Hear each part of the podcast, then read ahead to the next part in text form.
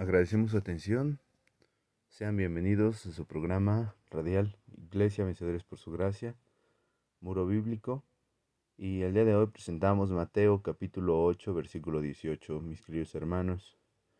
Y en esta parte vamos nosotros a abordar, vamos a ver qué pasa con Jesús con un escriba. Por favor, síganme en las escrituras. Vamos a Mateo 8, 18, dice, viendo Jesús una multitud a su alrededor, dio orden de pasar al otro lado.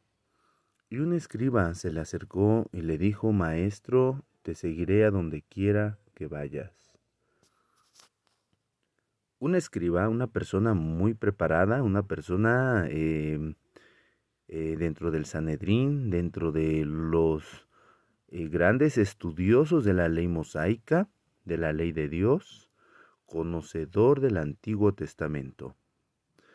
Eh, algo le llamó la atención del Maestro de Jesucristo. El versículo 20 nos comenta acerca de la siguiente forma. Jesús le dijo, pongan mucha atención mis queridos hermanos en esta parte, las zorras tienen madrigueras y las aves del cielo nidos. Puso aquí dos conceptos, dos ejemplos muy claros. Eh, las zorras tardan eh, más de seis meses en hacer madrigueras, en cavarlas, aproximadamente año y medio. Y en ese tiempo, eh, ellas duermen bajo hojas o bajo ciertos lugares o territorios, incluso pasando tormentas.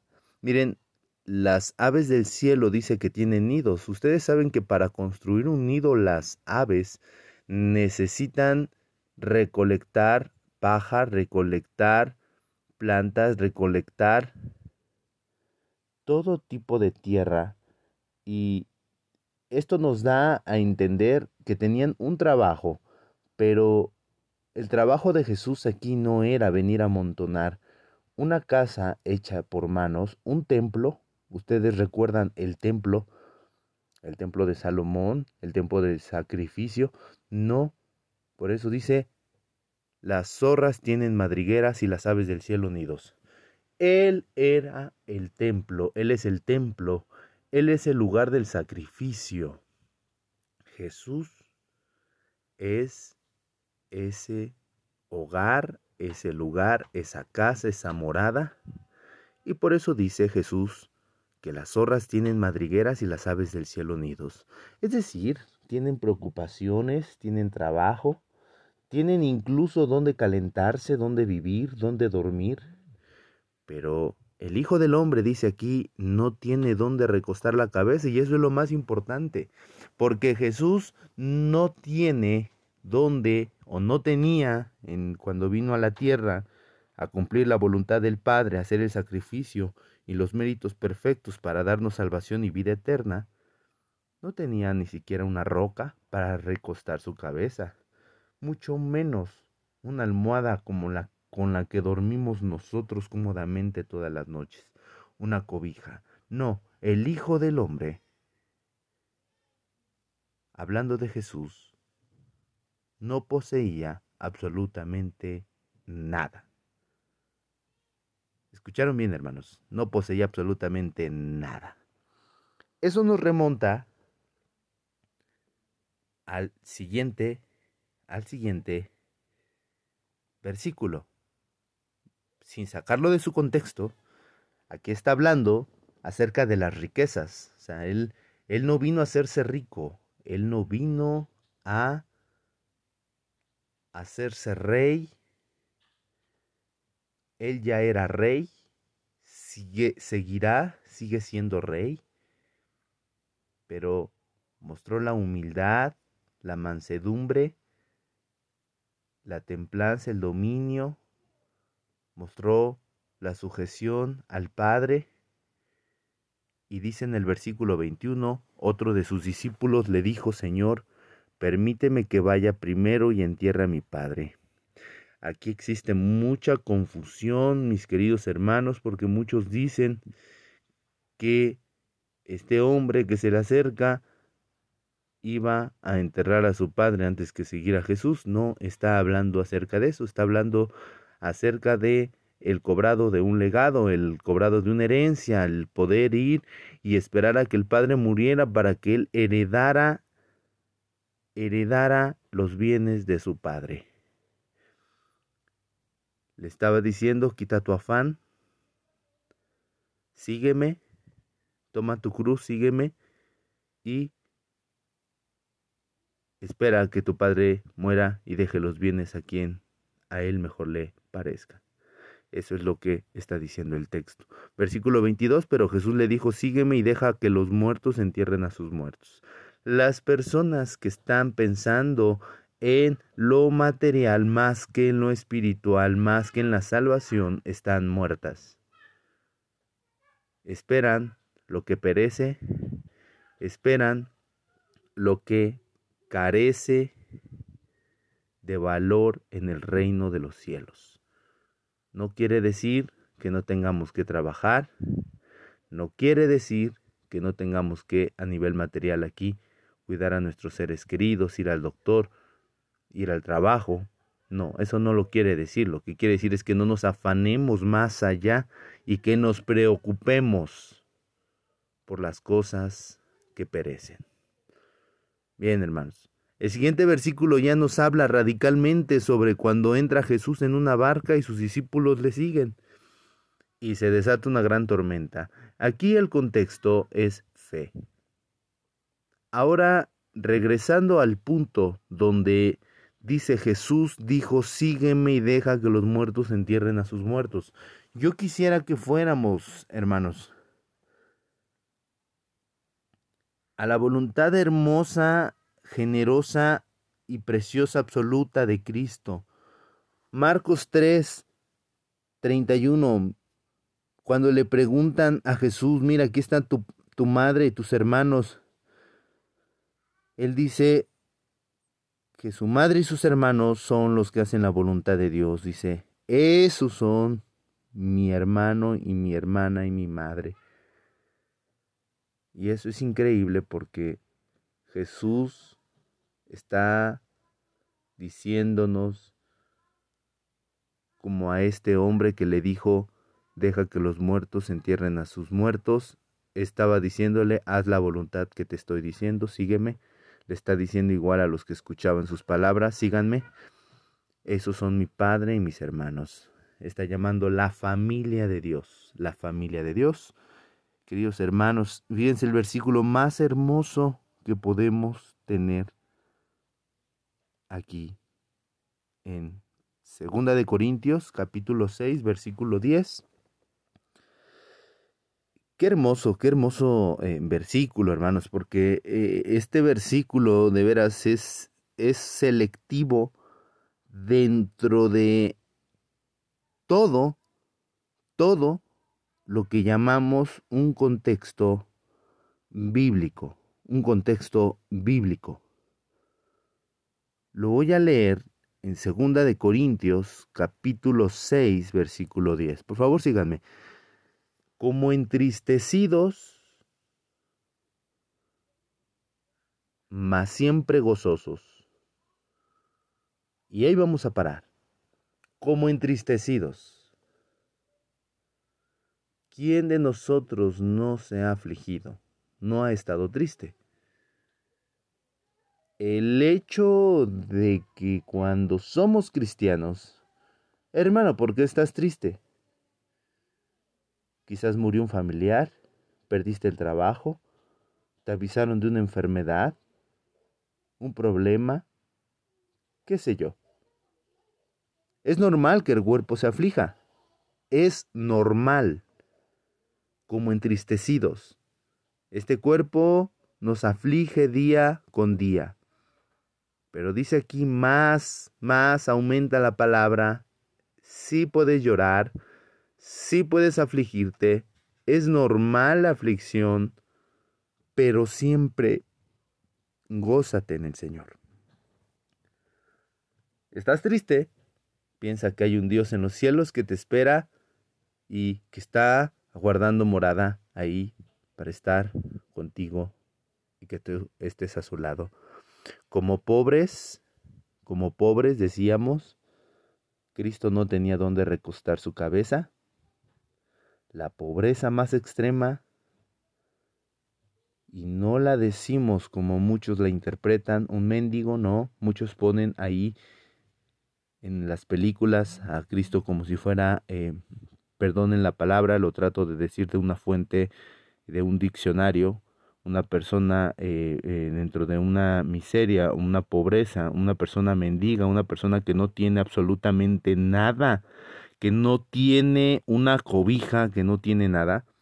Por eso dice como pobres, pobres, pobres, está hablando pobres de algo físico, algo físico, pero enriqueciendo a muchos. Aquí vemos al apóstol Pablo también, que el apóstol Pablo tenía apenas para el ministerio, para trasladarse de un lugar a otro. Antes los costos por el viaje eran muy caros. Eh, el costo para poder sobrevivir, subsistir, era muy caro. Comer, el agua, el sustento, las túnicas. Entonces, ahí tenemos el ejemplo como Cristo, siendo pobre, enriqueció a muchos. De la misma forma nos dice como pobres pero enriqueciendo a muchos. Cuando nosotros compartimos la palabra de Dios, hay gente pobre, hay gente humilde, pero también no hacemos a un lado a la gente, o sea, porque no es un evangelio para pobres, es un evangelio para todo tipo de personas, personas de cualquier estatus, de cualquier clase social, de cualquier tipo de forma de pensar. Es ¿Acaso soy rico y ya no puedo entrar al reino de los cielos? No. Hay gente que con todos sus bienes ama a Dios, sirve a Dios, glorifica a Dios. Quizás también esa pobreza está dirigida cuando las personas tienen todo, pero se sienten pobres. Sienten un vacío, un hueco. Entonces ahí es en donde entramos y enriquecemos a esas personas que aún teniendo lo material, necesitan la palabra de Dios. ¿Y qué hacemos, hermanos? ¿Qué hacemos? Glorificamos el nombre de Dios y les invitamos a conocer y a reconocer el Evangelio, a vivir el Evangelio, pero enriqueciendo a muchos. ¿Cuántos podemos enriquecer a muchos? ¿Cuántos glorificamos a Dios predicando las buenas nuevas? Y recordando ese versículo, deja que los muertos entierren a sus muertos, las zorras tienen guaridas, las aves del cielo tienen nidos, o como dice, las madrigueras, está hablando de los lugares donde las personas habitan.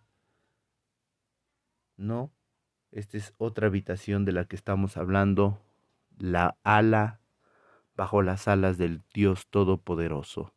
Como no teniendo nada, y aquí lo dice claramente y recalca nuevamente la pobreza, no teniendo nada. Hermanos, ¿cuántos, cuántos misioneros han dejado no solamente a su padre, a su madre, a su familia, y han enriquecido a muchos? Realmente hay escasez de misioneros en los tiempos actuales. Las iglesias están llenas solamente la gente va los domingos, la gente solamente va, no se prepara, no hay discipulados, no hay un servicio de un seminario que prepare, que aleccione a aquellos obreros que tienen que salir. Y aún no teniendo nada en la vida glorifican a Dios y entre ellos debemos de ser nosotros. No importa, no tenemos que ir a un monte, no tenemos que ir al Everest, no tenemos que ir a la Sierra Tarahumara, no tenemos que ir a Irak, a Irán. Podemos hacerlo con la gente que nos rodea.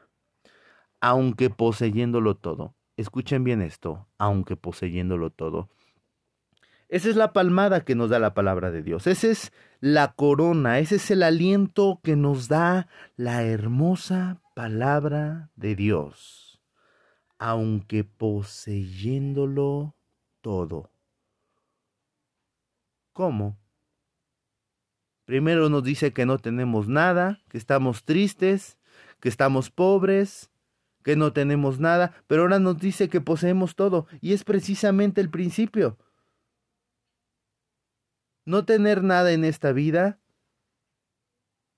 no importa que seamos pobres, no importa que nos entristezcamos, poseeremos la salvación y la vida eterna. Es hermoso este versículo, queridos hermanos, porque el jugo que sale nos quita la sed a todos los creyentes. Muy bien, queridos hermanos, pues la predicación del día de hoy acerca de 2 Corintios 6, 10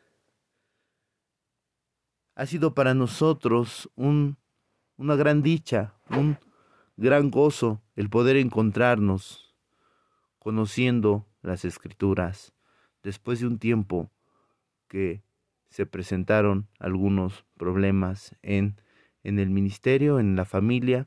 Ustedes saben que a veces es difícil, pero no imposible, siempre atender la palabra de Dios, Jamás desatendemos la palabra de Dios, siempre estamos orando constantemente, pidiendo, siempre estamos preparando la palabra de Dios. No hemos podido llegar a los medios de comunicación, pero aquí estamos, mis queridos hermanos, compartiendo la palabra de Dios el día de hoy. Yo doy gracias por cada uno de ustedes que nos escuchan, por cada uno de mis amados hermanos que tienen la delicadeza, el amor, el gozo de poder estar atentos aquí a la hermosa y a la dicha palabra hermosa de Dios. Mis amados hermanos, que el Señor les bendiga. Un fuerte abrazo, un beso y hasta la próxima. Ya habíamos dicho, mis queridos hermanos, acerca de el dolor humano, acerca de los estudios en tanatología, dentro de las ramas de la filosofía, de la psicología, la sociología y la teología. Bien, nosotros somos susceptibles siempre, todo momento, a sentir dolor. Desde que nacemos, estamos expuestos, incluso en el vientre de nuestra madre, como bien lo dice el libro de Job, a sentir dolor, a sentir angustia. Cuando una madre embarazada se preocupa el bebé que está dentro, que llaman los médicos feto, pero en realidad es un ser humano, es un soplo de vida, es un, una vida humana, eh, empieza a sentir la misma angustia que siente la madre, se transmite no solamente a través del cordón umbilical, sino a través de todos los sentidos. Y, y desde que estamos ahí expuestos en el vientre, sentimos dolor. El dolor es algo que alguien, o que todos, mejor dicho, sentimos en algún momento expuestos en la vida. Hay aquí varias cosas. La primera es miedo, temor, dolor, angustia.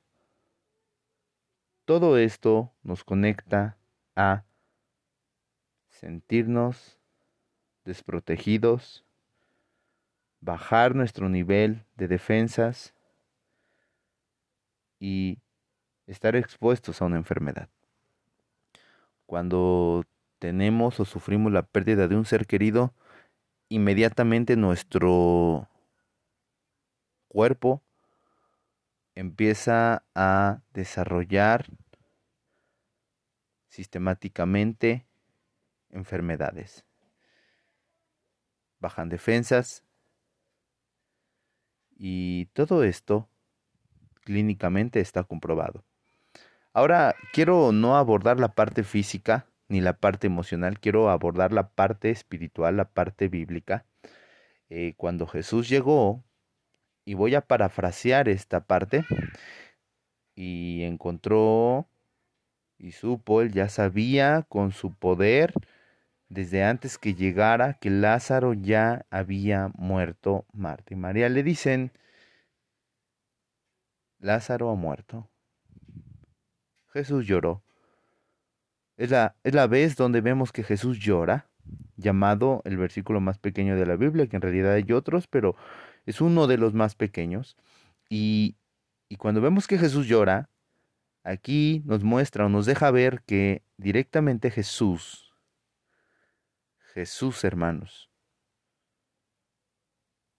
era 100% Dios, pero también era 100% hombre.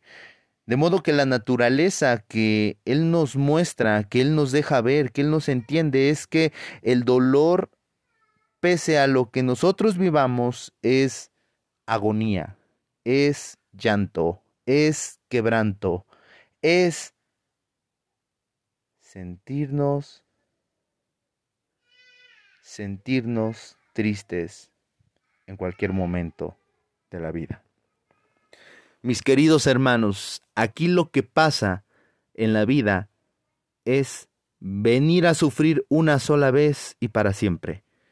No podemos estar sufriendo toda la vida. Hay momento, dice Eclesiastés, de reír, momento de llorar, momento de tristeza, momento de alegría, de quebranto, de gozo. Hay momento debajo del sol para todo. En una simple explicación nos dimos cuenta que Jesús lloró, pero su llanto no permaneció toda la tarde o toda la noche. Jesús lloró, limpió sus lágrimas y le dijo, Lázaro, ven fuera, sal.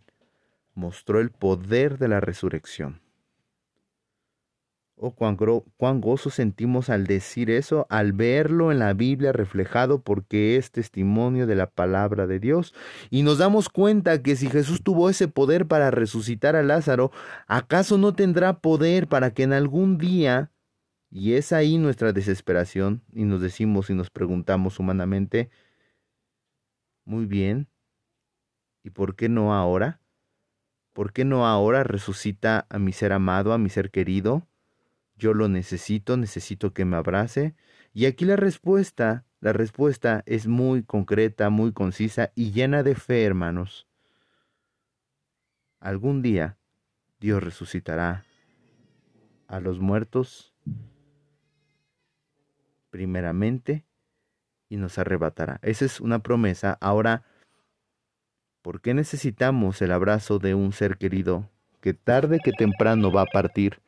Y no necesitamos un abrazo o no pedimos un abrazo de ese Dios tan grande y poderoso que incluso cuando estamos llorando sin darnos cuenta, Él nos está abrazando. Eso la tanatología, la psicología no lo pueden expresar. ¿Por qué? Porque no es un medio físico. Ellos quieren un medio físico, que un ser querido siempre sea el paño de lágrimas. Y no está mal. Pero parece incluso estamos entre la coinonía, los hermanos. Mirad cuán bueno y delicioso es habitar los hermanos juntos en armonía.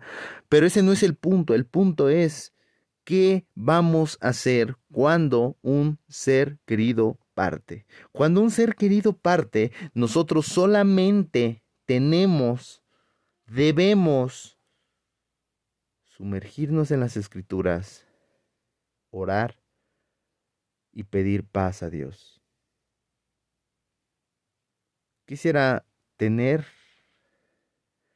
alguna otra expectativa, alguna otra respuesta que pudiera calmar el dolor, que pudiera calmar ese corazón roto de cada hermano, de cada uno de nosotros, porque yo mismo he pasado esos momentos, esos instantes, y no hay, hermanos, no hay palabra más fiel, verdadera y poderosa que la palabra de Dios. Mira, eh, lo más probable es que si vamos o recurrimos a un psicólogo, el psicólogo va a tratar siempre de manipular o de targiversar la palabra de Dios porque no coincide lo que es de la carne, carne es, lo que es del Espíritu, del Espíritu es. Y es aquí donde dice la palabra en Juan capítulo 3, es necesario nacer de nuevo. Una persona que nace de nuevo muere su viejo hombre, su vieja naturaleza, y cuando nace, crece, reproduce frutos en esta vida y explora el mundo explora lo que es de Dios, deja el mundo atrás y es perfeccionado, Efesios capítulo 4, hasta llegar a la estatura del varón perfecto y la plenitud, el gozo de su salvación y renovación, transformación, renovaos por el entendimiento y la persona es salva. ¿Cuánto tiempo falta para eso, mis hermanos? Tenemos 30, 40, 50 años, no importa cuántos años tengamos, el caso es que estamos más cerca cada día de Cristo que de este mundo. Tenemos que ser pacientes, tenemos que ser fuertes en Cristo, débiles en nosotros, debemos ser astutos, dice la palabra de Dios, tan semejantes al autor y consumador de la fe. Bien hermanos, pues hasta aquí les dejo esta pequeña cápsula acerca de lo que es la motivación bíblica. No carnal, la motivación bíblica para poder ser consolados por el Espíritu Santo. Hasta la próxima.